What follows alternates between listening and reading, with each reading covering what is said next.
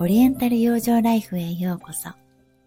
ここでふっと一息していきませんか？もし今あなたが疲れたと感じているとしたら、ここまでに何かを頑張ってきたからですよね。東洋医学では何もしていないのに疲れるということはありません。不安、悩み、心の葛藤、精神的な面は行動すること以上にエネルギー、気を使うと捉えます。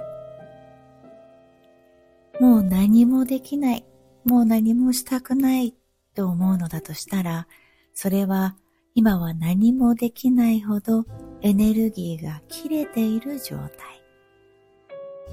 もちろん回復すれば充電されたら自然と動けるようになる。だから今は焦ることもないし、エネルギーが切れてるよという自分自身に圧力をかける必要もありません。なぜなら、緩ませる時だからです。早く動かなくちゃと、またさらに追い込まないでください。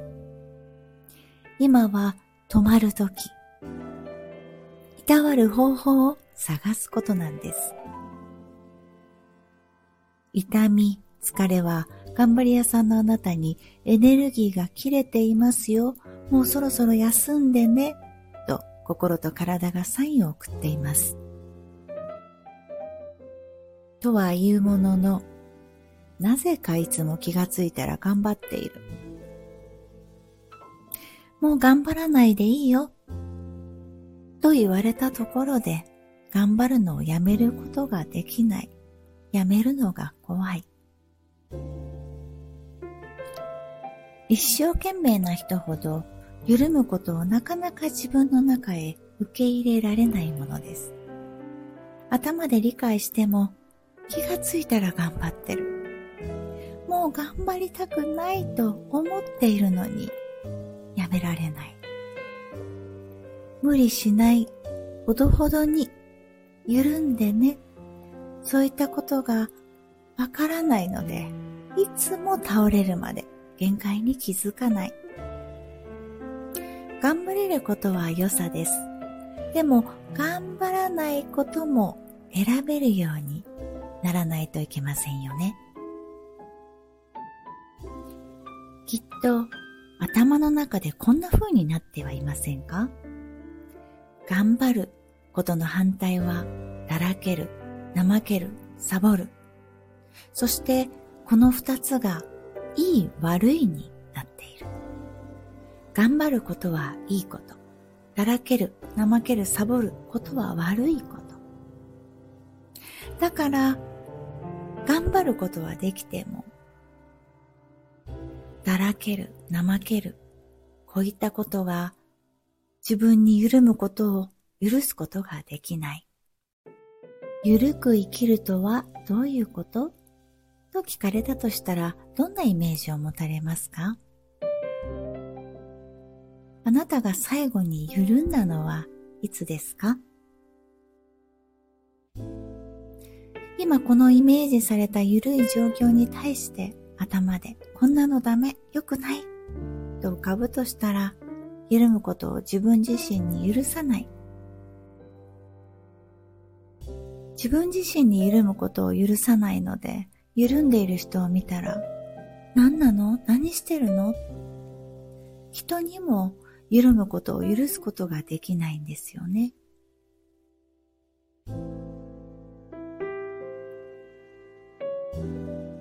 引用論という考えがあります。引用と聞くと何でも二つに分けてしまう分離した考え方のように思うんですが、実はそうではないんです。引用。例えば男性女性、白と黒、月と太陽、上と下、明るい暗い、冷たい暖かい、寒い暑い。ただ、ここにいい悪いということは存在しないんですよね。どちらも必要。ただエネルギーの違いなだけと捉えます。そしてこの二つはもともと一つから生まれた反するエネルギー。お互いにバランスを保とうとしている。全く違う二つの性質、陰と陽はもともと一つから生まれた。陽は上に登る力、エネルギー。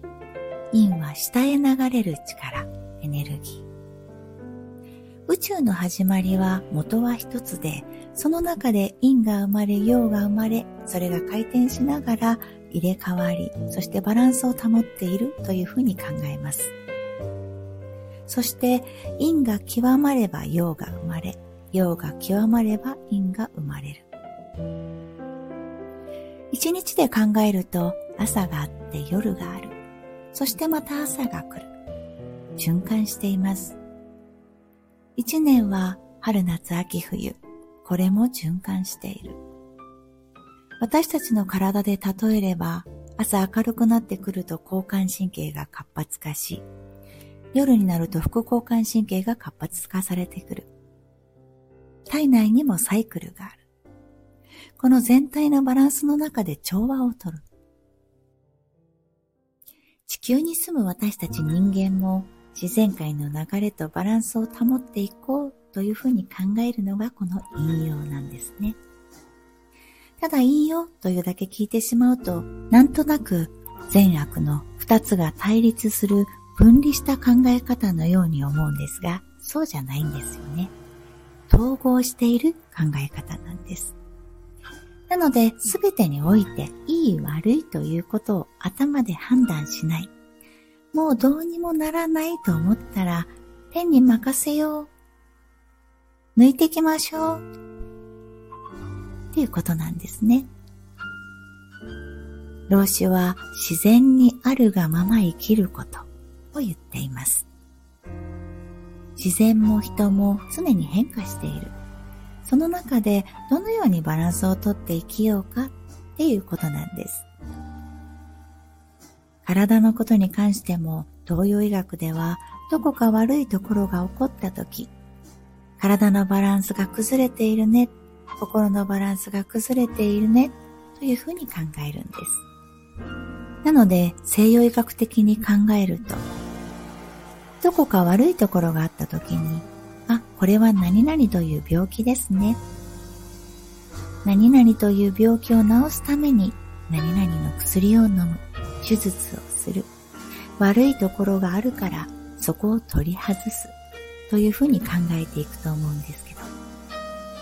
東洋では体全体のバランスを取るためにいろんな方法を探すんですね。食事であったり、針であったり、ツボであったり。いろんなことがあるので逆に複雑に思ってしまうかもしれませんが、確かに自然界なんですよね。その中に生きている。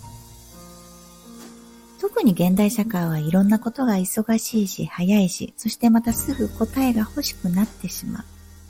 正解を求めたくなる。これはいい、これはダメ。でもあんまりにもそうさせすぎて、自分自身に緩むということを取り入れられないといつか倒れちゃうんです。季節ですら、自然界ですら、地球ですら、春夏秋冬。自然界の中で止まっているものってないんですよね。ゆったり動いている。頑張れるのだから、今度は自分らしく緩む方法を探す必要があります。どちらかというと、もわっとした感じ。わーっとしてる感じ。これがフラットな状態、陰でもない陽でもない、緩んだ状態です。もし忙しくなってきたら、お、忙しくなってきたぞ、頑張ろう、と同時に心の中で、じゃあ緩むことも積極的にどこかで調整して取り入れないとねって考える必要があると思うんです。ここで老子の言葉を紹介します。天は万物を生み出すが所有はしない。また育てもするが支配しようとはしない。現実を現実としてあるがままに受け入れなさい。物事をそれが進みたいように自然に前へ流れさせてやりなさい。背伸びするものは長く立ってはいられない。大股で歩く者も長くは歩けない。頑張れるのだから同じぐらい緩まなくちゃですよね。慌てない、慌てない。一休み、一休み。それではまた。